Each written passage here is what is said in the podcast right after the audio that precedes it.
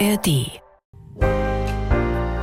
MDR Kultur trifft Menschen von hier. Steckbrief. Name. Mein Name ist Katrin Döhner. Geburtstag. Mein Geburtsdatum ist der 18. Dezember 1976 und ich bin in Baden-Württemberg in Albstadt-Ewingen geboren. Das war meine nächste Frage. Geburtsort, dann sind wir bei Profession. Genau, ich habe einen sehr bunten Lebenslauf, aber war jetzt die letzten 15 Jahre tätig als Geigenlehrerin, die letzten 10 Jahre davon in Tübingen ähm, und habe dort sehr viele kulturelle Projekte ins Leben gerufen, unter anderem das sehr erfolgreiche interkulturelle Orchester Volklang, den Volkmarathon, der dort stattgefunden hat. Also Was treibt Sie an? ja, ich bin leidenschaftliche Pionierin. Ich erfinde gerne neue Projekte und rufe sie ins Leben und das kitzelt mich und da habe ich Lust drauf. Wo fühlen Sie sich zu Hause? Ja, das ist eine komplexe Frage, auf die ich so abschließend noch keine Antwort gefunden habe. Welche Musik hat Sie jüngst berührt?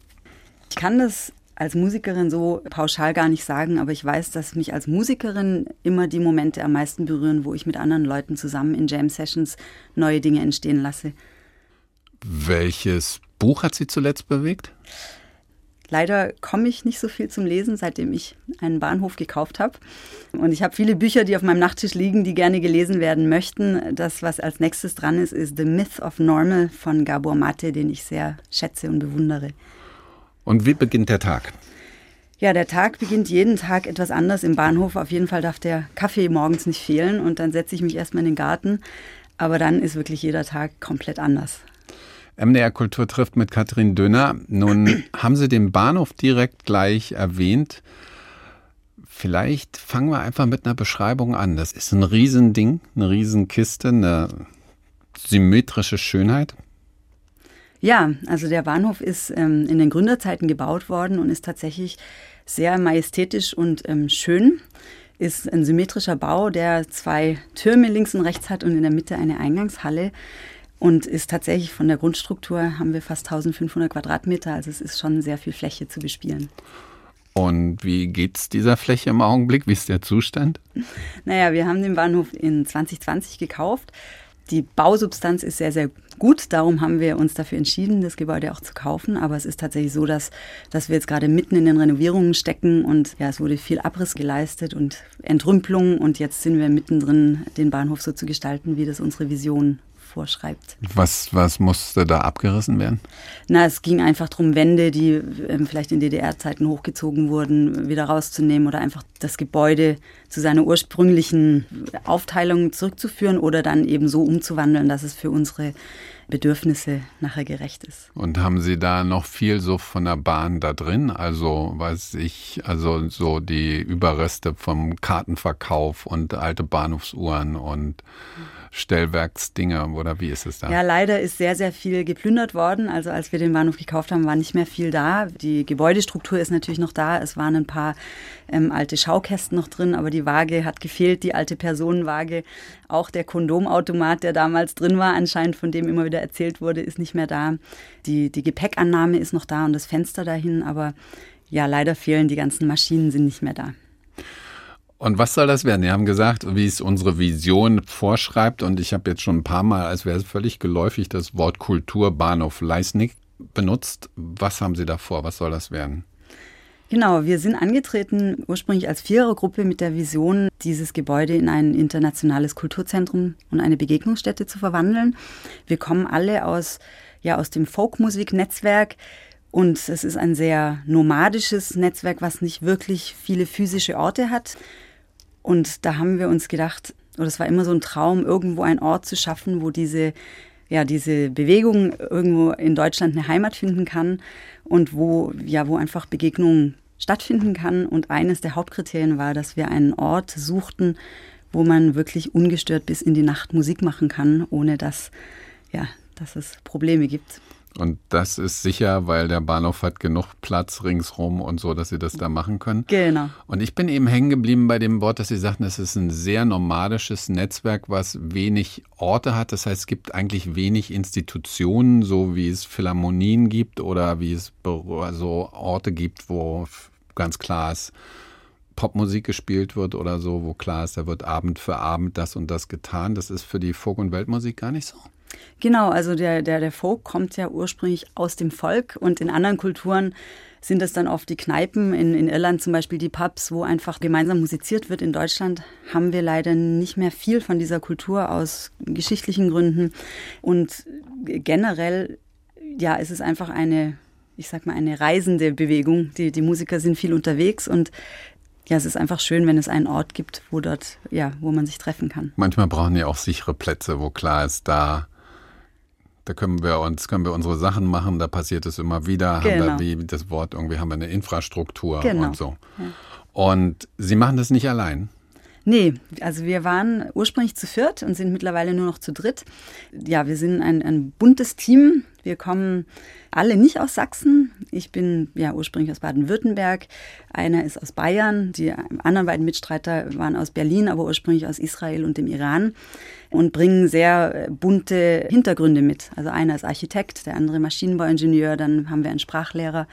Ich bin jetzt die Musikpädagogin und wir sind aber alle auch Musiker. Insofern ja, also mit bunt. dem Architekten haben Sie jemanden, der auch am Bau was kann, weil ich glaube, das ist plötzlich wichtig geworden in Ihrem Leben wahrscheinlich. Das ist sehr, sehr wichtig geworden und ich denke, ohne diese Expertise wäre es ein sehr, sehr gutes Stück schwieriger oder glaube ich gar nicht zu leisten. Also da sind wir sehr froh, dass wir ihn dabei haben. Und wie sind Sie auf Leisnig im Muldental gekommen? Also wie sind Sie auf den Bahnhof gestoßen?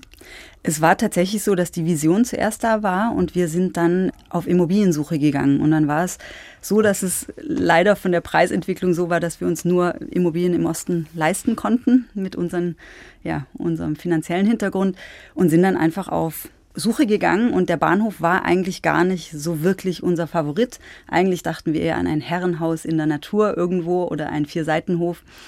Aber da der Bahnhof auf dem Weg lag, sind wir trotzdem ausgestiegen, haben angehalten und haben uns das angeguckt und dann war es schon Liebe auf den ersten Blick. Also einfach die, die Räumlichkeiten, die Lage, die strategisch gute Lage zwischen Leipzig, Chemnitz und Dresden.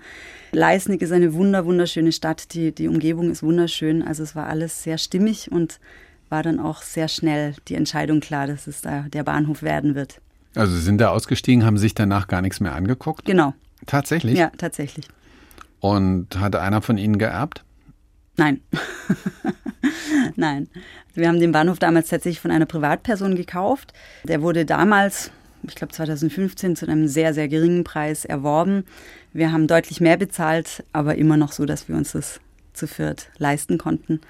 Ach so, der Käufer davor hat wenig bezahlt, weil Sehr der hat es direkt von der Bahn gekauft. Ich glaube, da war noch mal ein Käufer ja. zwischendrin, aber es war einfach. Ja. ja, als so immer mal wieder im Bahnhof zur Versteigerung genau. steht und dann in dem Zusammenhang. Sie mussten schon viel mehr bezahlen. Ja, sehr viel mehr. Und damit fangen ja die Probleme, gerade die finanziellen Probleme ja eigentlich erst an. Wenn Sie haben gesagt, da musste einfach auch eine Menge dran gemacht werden an dem Bahnhof. Sie haben auf jeden Fall, habe ich gesehen, was mit Crowdfunding versucht. Funktioniert das? Genau, also wir haben von Anfang an, als wir ankamen in Leisnig, eine sehr offensive Strategie gefahren und haben die Türen des Bahnhofs geöffnet und haben die Menschen eingeladen, einfach uns kennenzulernen, unser Projekt kennenzulernen und sind sehr, sehr gut dort am Ort angenommen worden. Und eine unserer ersten Aktionen war dann tatsächlich in 2021 eine Crowdfunding-Aktion zu starten, weil das Dach in der Eingangshalle geleckt hat, da hat es reingeregnet und es war kritisch, musste sofort gemacht werden und da haben wir eine sehr, sehr erfolgreiche Crowdfunding-Aktion. Da sind ja 80.000 Euro zusammengekommen. Und man muss sagen, es waren nur knapp 200 Unterstützer.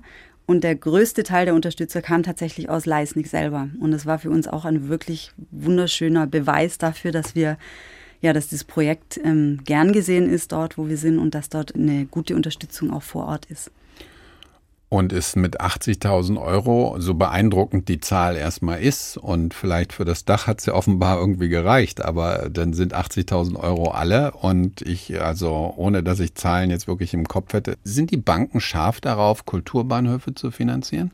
Ja, das, da, da legen Sie leider den Finger ein bisschen in die offene Wunde. Also wir sind jetzt seit drei Jahren in Gesprächen, in Verhandlungen mit Banken und es gestaltet sich alles leider sehr viel schwieriger, als wir uns das erhofft haben. Trotz unseres großen Erfolgs. Wir haben mittlerweile eine sehr große Reichweite erreicht. Wir sind erfolgreich. Wir haben genau das umgesetzt, für was wir gekommen sind und ähm, unser Konzept geht total auf. Also es ist total schön zu sehen, dass dieser Samen, den wir gesät haben, wirklich mittlerweile sehr schön blüht und ja einfach funktioniert. Und jetzt wäre als nächster Schritt wirklich schön, wenn das auch honoriert werden würde mit, ja, mit einfach einer Bank, die bereit ist, das das zu unterstützen. Aber Banker rechnen wahrscheinlich in anderen Währungen, also vermutlich nicht in blühenden Veranstaltungen, sondern die wollen einen Businessplan sehen. Ja, den haben wir und der ist, der ist auch sehr gut, der Businessplan. Aber es ist tatsächlich so, dass die Banker natürlich in anderen Kategorien rechnen und dass die in Sicherheiten rechnen und da wird dann dieser alte Bahnhof ja nicht ganz so gut bewertet, wie wir uns das vielleicht ähm, selber wünschen würden. Was ich sehr schade finde, weil wir immer sprechen über den Leerstand im ländlichen Raum, die Entwicklung im ländlichen Raum. Es geht immer weiter zurück, die Bevölkerung dort äh, wandert in die Großstädte ab. Und jetzt gibt es ein sehr erfolgreiches Projekt, das wirklich aufblüht im ländlichen Raum. Das Konzept geht voll auf. Ähm, ja. Wie, wie groß ist denn das, das Risiko, dass Sie da irgendwann wieder abreisen müssen, weil es nicht funktioniert? Es ist immer ein Risiko, also wir sind da noch lange nicht und werden so schnell auch nicht aufgeben, aber es ist tatsächlich so, dass, ja, dass wir jetzt langsam dringend ähm, einfach, damit wir unser Konzept umsetzen können. Mhm. Ja. Aber inzwischen können Sie sicher persönlich auch Mauern, Estrich machen, Trockenbau, Fußböden abschleifen und so? So ungefähr. Wir haben jetzt alle mittlerweile ein Studium Generale hinter uns in ganz verschiedenen Gebieten, von denen wir uns nie erträumt hätten, dass, dass wir da mal irgendwie Experten drin werden. Von der Bauleitung über die Buchführung, über Förderanträge schreiben, über also Personalmanagement. Also es ist wirklich ähm, mittlerweile ein, ein großes Unternehmen geworden und wir haben, mussten in sehr kurzer Zeit sehr viele Skills, neue Skills dazu lernen, was zum einen sehr, sehr spannend ist, aber zum anderen natürlich auch sehr anstrengend. Was liegt Ihnen denn besonders?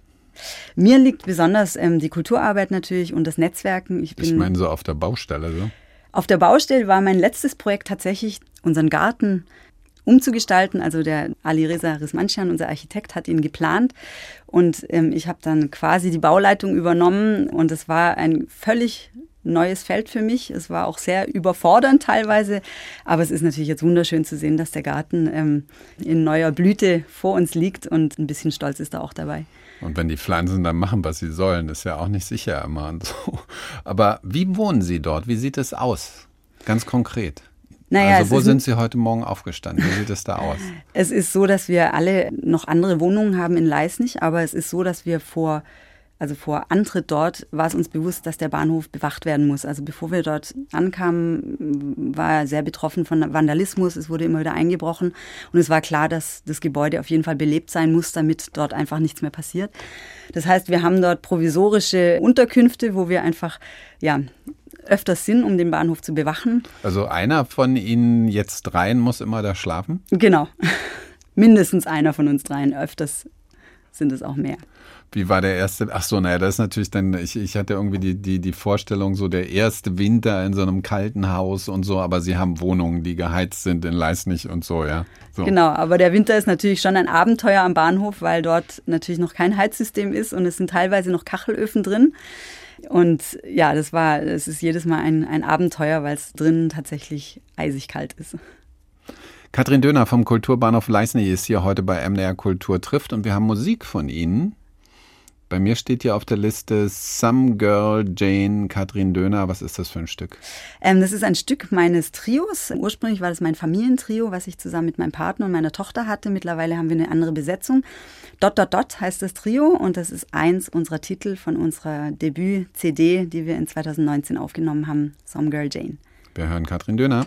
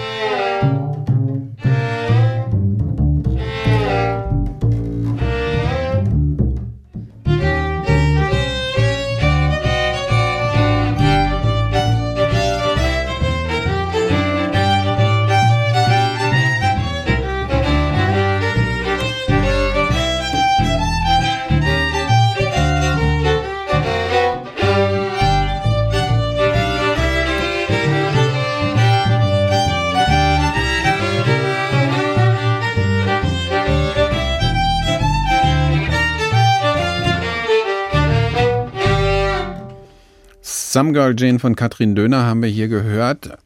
Täusche ich mich oder habe ich da ein bisschen Irland auch drin gehört? Wahrscheinlich unterbewusst. Ich habe zehn Jahre in Irland gelebt und das kann natürlich gut sein, dass da die Einflüsse mit reingeklungen sind. Und Irland ist ja bekannt für seine Fiddlemusik und in der Besetzung zwei Geigen mit Kontrabass klingt es natürlich dann schon durch. Das ist MDR Kultur trifft mit Katrin Döner aus Leisnig, Mittelsachsen. Wie klingt das für Sie? Katrin Döner aus Leisnig, Mittelsachsen. Ja, ist tatsächlich noch was, an das ich mich gewöhnen muss. Aber wie ja schon eingangs erwähnt, ist für mich der Begriff Heimat oder wo fühle ich mich zu Hause eh sehr ja, komplex. Da habe ich keine einfache Antwort drauf. Und ich bin viel gereist in meinem ganzen Leben, mhm. hatte viele Wohnsitze. Und im Moment ist es eben Leisnig und das fühlt sich gut an. Ich fühle mich dort sehr, sehr wohl und ja. War das nicht am Anfang Mittelsachsen für Sie, also exotisch Mittelsachsen wie Mittelerde, irgendwas ganz anderes? Es ist tatsächlich so, dass ich viel in der Welt rumgekommen bin, aber nicht so viel in Deutschland.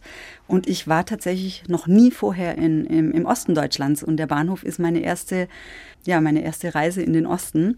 Und ich muss da wirklich auch zu meiner Schande gestehen, ich hatte mich einfach da auch überhaupt gar nicht mit beschäftigt. Natürlich habe ich die Wende irgendwo mitbekommen als Kind aber habe mich da nicht weiter mit beschäftigt und es ist total spannend für mich und für uns alle jetzt durch dieses Bahnhofsgebäude die deutsche Geschichte über ja, Geschichten, die uns zugetragen werden, ähm, zu erfahren. Vor allen Dingen die ältere Generation, die kommt natürlich sehr gerne in ihren Bahnhof und erzählt dann einfach, wie das alles so war.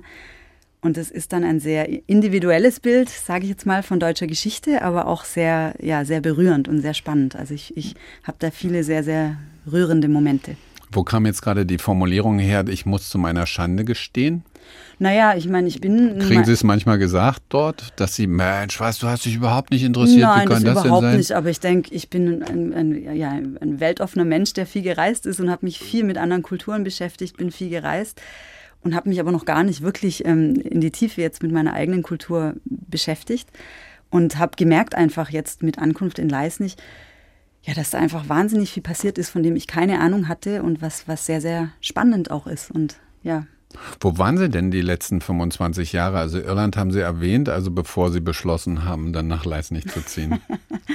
genau, ich war, ja, ich war zehn Jahre in Irland, dann war ich in Brasilien. Meine Tochter ist Halbbrasilianerin. Ich habe dort das zwei, heißt, der Vater ist Brasilianer? Der Vater ist Brasilianer, genau. Ich war in ganz Europa unterwegs, ähm, immer wieder für längere Zeiten und habe jetzt die letzten zehn Jahre in Tübingen gelebt. Also ich habe sehr oft Wohnortswechsel hinter mir. Und dieses für längere Zeiten unterwegs zu sein, Sie hatten ja auch gesagt, ja, Folk, Weltmusik ist ein nomadischer Stamm, der so durch die Gegend ja. zieht. Wie sah das für Sie ganz konkret aus, längere Zeit durch die Welt zu ziehen? Sind Sie mit dem Bus unterwegs gewesen, also äh, im Sinne von mit einem Bulli oder so? Oder Nein, was, nee, was, ganz, was, ganz so nomadisch war es jetzt bei mir nicht. Ich hatte ja auch einfach ein Kind mhm. und war da zwar schon flexibel, aber jetzt nicht irgendwie ähm, mit dem Bus unterwegs. Aber ähm, ja, für mich war einfach immer, also schon nach dem Abi irgendwie klar, ich möchte die Welt kennenlernen, ich möchte möglichst alle Länder dieser Welt bereisen. Und das habe ich dann einfach exzessiv betrieben, so, so gut ich das konnte. Und unterwegs immer Musik gemacht dabei? Meistens Musik gemacht. Also tatsächlich mein Ankommen in dieser Welt- und Folkmusik kam tatsächlich durch den Vater meiner Tochter, Toninho dos Santos, äh, auch Musiker aus Brasilien, der mir einfach gezeigt hat, es gibt noch was jenseits der Klassik. Ich bin ganz normal in der Musikschule mit klassischer Musik. Ähm, so lief mein, mein, mein Bildungsweg auf der Geige. Und für mich war es einfach eine, ja, eine riesige Entdeckung zu sehen, dass es da auch noch ganz viel anderes gibt außer der Klassik. Wieso? Was hat Sie an der Klassik gestört? Na, gestört ist vielleicht zu stark das Wort, aber es ist auf jeden Fall so, dass ich das Ganze drumrum an der Klassik, also auch die hierarchischen Systeme und ja, der Drang zur Perfektion und dann einfach ja, der Wettbewerb untereinander, dass es was war, was mir nicht so sehr gelegen hat, wo ich mich nicht wiedergefunden habe. Ich habe mich einfach in dieser Szene nicht wirklich zu Hause gefühlt und als ich dann einfach diese Erweiterung, diese andere Szene kennengelernt habe, da habe ich gemerkt, boah, hier fühle ich mich einfach deutlich mehr zu Hause, deutlich wohler. Hatten Sie Diskussionen mit Ihren Eltern, ob Sie zum Unterricht gehen oder nicht und so? Nie ernsthaft. War, ich war ähm, große Pferdenärrin und es war schon immer, als ich dann Teenager war, so die Diskussion, Reiten oder Geige. Und, ähm, aber es war tatsächlich so, dass es mir immer trotzdem so viel Spaß gemacht hat, dass ich, dass ich weiter dran blieb an der Geige und ich bin wahnsinnig froh, dass, dass, dass ich nicht aufgehört habe. Und das ist auf der Schwäbischen Alb passiert? Ich bin aufgewachsen in Schwäbisch Hall. Mhm. Auch in Baden-Württemberg. Also dort habe Das ist nicht ganz auf der Alp. nicht ganz auf der Alp. In Hohenlohe ist das. Das ist, in Leisnig müssen Sie es wahrscheinlich auch erklären. Das ist von Leisnig genauso weit weg wie Leisnig von nah von Ja, genau. Schwäbisch Hall wahrscheinlich. Ja. Und gab es Alternativen zur Geige und zur Musik? Also außer dem Reiten noch andere irgendwie starke Talente? Ähm, also jetzt so, so direkt war, war schon die Musik das, was, was, mich, was mich fasziniert hat und was ich, wo, ich mich einfach Ich fand es ganz schön, dass ihr, was will der jetzt von mir? Ja. Das ist diese Frage, die, die wäre, wenn Sie mir die umgekehrt gestellt hätten, hätte ich auch erstmal gesagt, hm. aber manchmal ist es ja so, dass man es ganz genau weiß. Ja. So, also. Nee, ich wusste es tatsächlich nie ganz genau und habe mich tatsächlich immer von meiner Neugier treiben lassen und von meiner Leidenschaft irgendwie dort anzudocken, wo es, wo es, ja, wo es, wo es einfach Spaß macht. Und diese ganze Musik ist natürlich ein Weg, wo man, wo man nie ankommt und wo es immer weitergeht, wo man immer weiter Dinge entdecken kann und das macht natürlich großen Spaß. Und dieser Punkt so mit der klassischen Musik. Sie sind ja nun heute auch Musikpädagogin, das heißt, Sie unterrichten Geige, aber eben nicht klassisch an der Musikschule. Genau, also das ist wirklich was und das war ein Erlebnis, das mein ganzes Verständnis zur Musik grundlegend verändert hat. Das war die Teilnahme an einem Event in Slowenien. Ethnohysteria heißt das. Das ist ein großes Musikertreffen. Da treffen sich wirklich Musiker aus aller Welt für zehn Tage und bringen sich gegenseitig Lieder aus ihren Kulturen bei. Und das Ganze läuft ohne Noten nach Gehör ab. Und am Ende dieser zehn Tage wird das in einem riesigen Orchester zur Aufführung gebracht. Und das war für mich aus der Klassik kommend einfach zum einen so unwahrscheinlich, dass es überhaupt schaffbar ist. Also es sind dann irgendwie 20 Musikstücke aus fremden Kulturen, die man rein nach Gehör ohne Noten auswendig lernt und dann auch noch zur Aufführung bringt. Da hätte ich vorher gesagt, das ist gar nicht möglich. Und ich habe es dort aber erlebt und habe einfach dort in dieser Zeit so ein bisschen eine Utopie Wahrheit werden äh, sehen äh, lassen. Also es war einfach so, dass, da- dass ich da gesehen habe, Mensch, so leicht kann das sein. Also uns Menschen verbindet eigentlich mehr, als wir denken. Und das war einfach wunderschön dort zu sehen, dass es so leicht sein kann, so viele unterschiedliche Menschen zusammenzubringen. Und äh, es braucht eigentlich nur einen gemeinsamen Nenner. In dem Fall war es die Musik. Und das hat mein, mein Verhältnis zu Musik insofern komplett geändert, dass ich in meinem eigenen Unterricht sehr, sehr viel mehr aufs Auswendigspielen gehe und einfach auf das, was, ja, was, den, was den Schülern selber aus, von innen raus Spaß macht. Und Sie hatten ja auch schon Ihr großes Projekt Folkklang in Tübingen erwähnt. Das ist davon inspiriert. Genau. Das ist so eine andere Herangehensweise. Genau, da bin ich also heimgekommen aus Slowenien und habe gesagt, Mensch, ich muss das unbedingt in meiner ähm, Stadt etablieren und habe dann tatsächlich dieses Orchester gegründet in Tübingen nach dem Vorbild dieses Orchesters in Slowenien. Und das war sehr erfolgreich. Zwei- 2015 gingen wir da an den Start und war wirklich, ähm, ja, am Ende waren da 120 Leute auch auf der Bühne aus glaube ich, 20 Nationen. Und es ist wunderschön auch zu sehen, dass das Projekt mittlerweile weitergeht. Ein nächstes Team, ein jüngeres Team hat übernommen und das geht weiter und es ist sehr schön zu sehen. Und eine Dirigentin gibt es dann dabei? Eine Dirigentin nicht, es gibt ja eine. eine Ich hatte sie jetzt im Verdacht. Äh, Genau, Ja. also es ist, es ist so, dass es musikalische Leiter gibt, die einfach das Ganze musikalisch jetzt, sage ich mal, konzeptionell zusammenhalten. Aber tatsächlich ist es so, dass der ganze Ansatz Peer-to-Peer ist. Also die Teilnehmer bringen sich selber die Lieder gegenseitig bei und im besten Fall dirigieren sie ihr Stück auch selber. In ihrer Vita steht auch noch Alexandertechnik. Das ist jetzt ein ganz anderes Thema. Hat eben viel, auch ja, Musik hat viel mit Körper zu tun. Das ist eine Körpertechnik mit Seele und Bewusstsein dabei, Body and Mind. Stell mir vor, Alexandertechnik ist auf dem Land jetzt nicht einfach.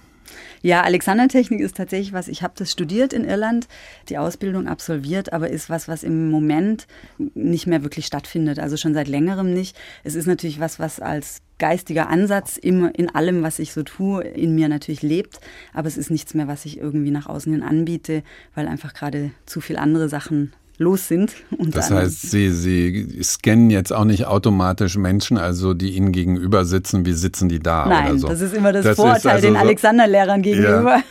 Nee, das ist tatsächlich nicht so. Aber es ist schon so, dass ich sehr viele sehr nützliche Dinge über mich selber gelernt und einfach über das, wie wir funktionieren als Menschen. Okay, bin ich jetzt unbefangener. Das ist gut. Und ich habe gesehen, das interessiert mich, Sie haben in Irland Rennpferde trainiert? Ja, tatsächlich. Also wie gesagt, vorher schon, die Pferde waren auch immer meine Leidenschaft. Und ja, es ging einfach darum, die, die Familie mitzuernähren und dann ist es mit der Musik leider auch in Irland nicht immer leicht gewesen. Also Sie finden immer einen Pub, wo Sie auftreten können, aber ja, da gibt es halt eine, eine, eine, Runde Guinness oder so. Naja, aber es gibt, es gibt natürlich schon auch Geld, aber es ist, ist oft natürlich einfach nicht genug, um jetzt einfach eine Familie zu ernähren.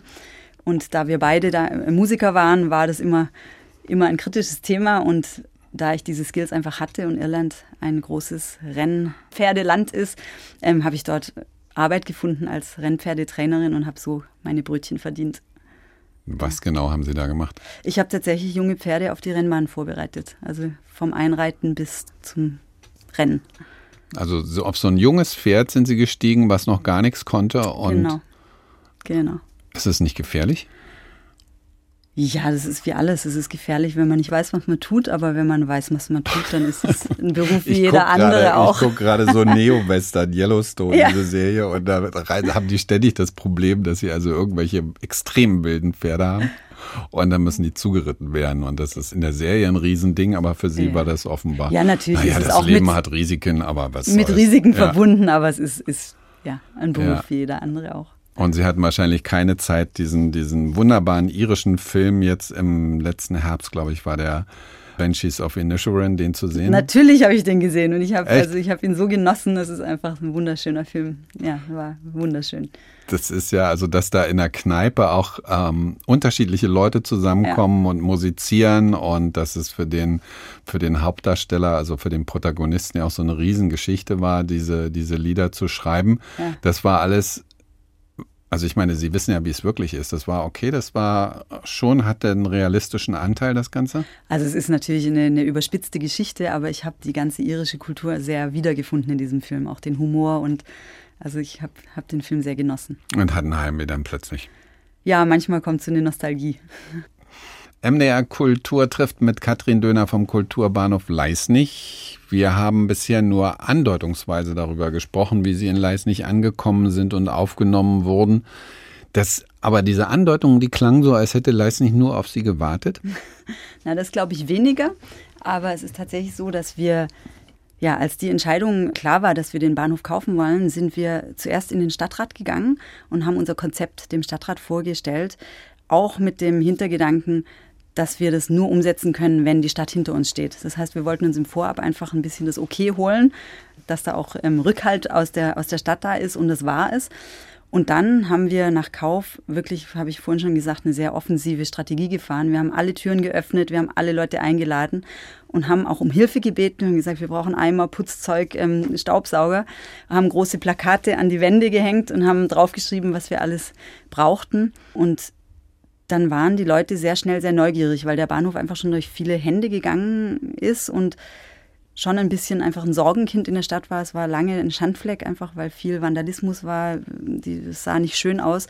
Und jetzt kommen da diese vier Fremden und ähm, haben den Bahnhof gekauft. Und natürlich auch unsere Sorge, ja, wie finden das die Leute in Leisnig, wenn da einfach vier fremde Leute ihren Bahnhof kaufen?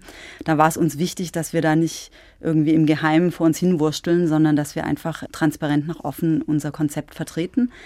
Und damit sind wir sehr gut gefahren. Wir haben dann ein Aufräumcamp ähm, stattfinden lassen, zu dem wir unsere ganzen Musikerfreunde aus unserem europäischen Netzwerk eingeladen haben. Und damit nicht nur die Arbeit im Vordergrund stand, haben wir gleichzeitig auch ein Orchester gegründet und haben dann gearbeitet und abends geprobt. haben Sie mal wieder ein Orchester gegründet. genau. Ja. Und haben dann zu diesen Proben auch die Menschen in Leisnig eingeladen, teilzunehmen, mit uns mitzusingen und haben dann quasi einen, unseren ersten Tag der Musik in 2020 stattfinden lassen, wo dann dieses Orchester zusammen mit den Menschen aus Leisnig aufgetreten ist. Und es war einfach wunderschön und hat uns tatsächlich emotional sehr an diesem Ort verankert. Also die Menschen haben total gut darauf reagiert, dass sie einfach auch teilhaben konnten. Und es ist aber zu spüren gewesen, in dem, was Sie gesagt haben, dass Sie auch Zweifel hatten. Also Sie sind in Tübingen aufgebrochen und wenn Sie das vielleicht sich selbst nicht mal gefragt haben sollten, dann haben das doch aber bestimmt andere gefragt, diese Frage. Nach Sachsen wirklich oder in den Osten wirklich? ja, also die Frage kam oft. Und wir haben uns auch selber damit ähm, lange beschäftigt, wollen wir das wirklich wagen? Und es war dann so, dass wir uns tatsächlich bewusst dafür entschieden haben, weil ein Stück weit wir alle auch gespürt haben, dass es auch unsere Verantwortung und unsere Aufgabe als Kulturschaffende ist, genau an solche Orte zu gehen, wo einfach ja, wo einfach vielleicht nicht so viel stattfindet. In Tübingen äh, gibt es schon alles.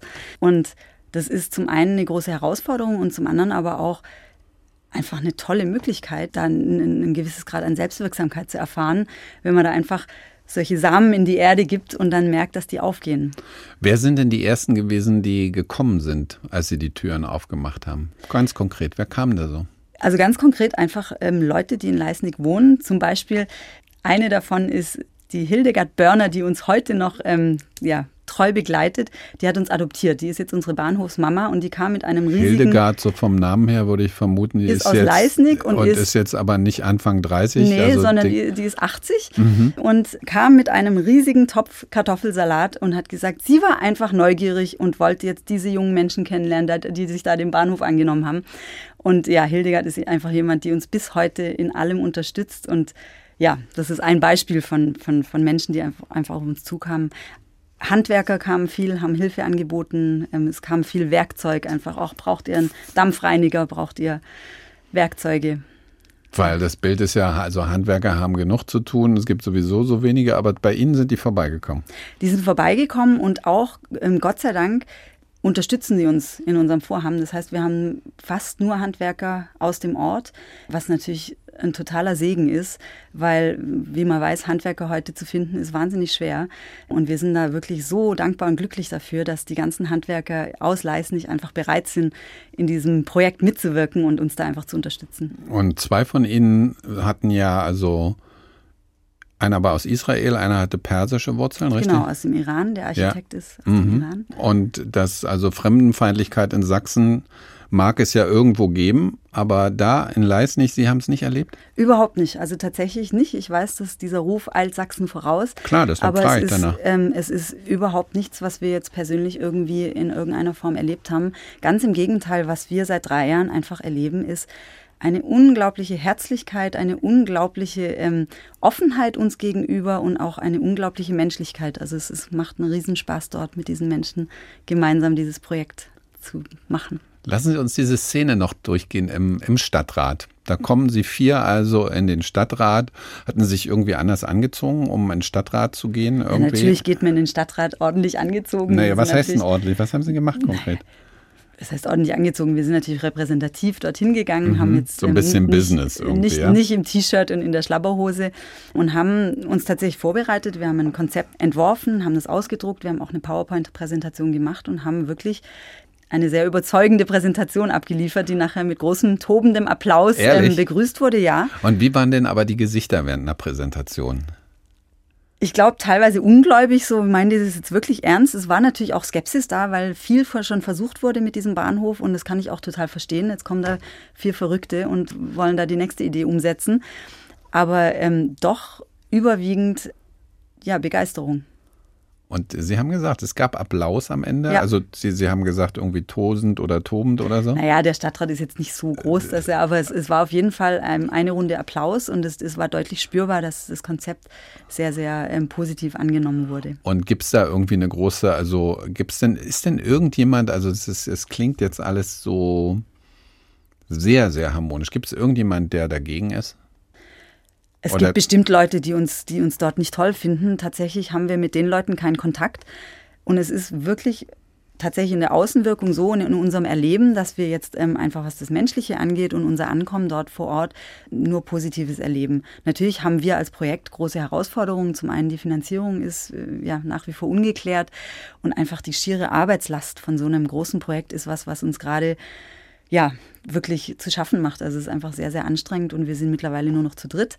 Und Hat das was damit zu tun gehabt mit der Arbeitslast und den Konflikten, dass einer von Ihnen gesagt hat, nee, also euch, ich kann diesen Bahnhof nicht mehr gesehen, ich kann euch nicht mehr sehen. Das war schön die Zeit, aber jetzt. Nee, es war tatsächlich, es hatte persönliche Gründe. Es gab da, ja, es gab einfach einen Trauerfall in der Familie okay. und dann waren es, waren es einfach persönliche Gründe, die da im Vordergrund standen.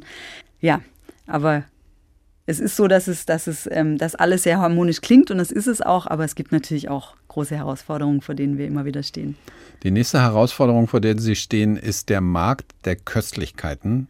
Es gibt nämlich ein richtiges, muss man wirklich sagen, es gibt ein richtiges, nicht nur irgendwelche kleinen improvisierten Flyer, sondern es gibt ein bisschen retromäßig aussehendes Booklet geradezu für den Kultursommer am Kulturbahnhof Leisnig. Genau. Und fast in der Mitte steht da 22. 23. 7. Markt der Köstlichkeiten.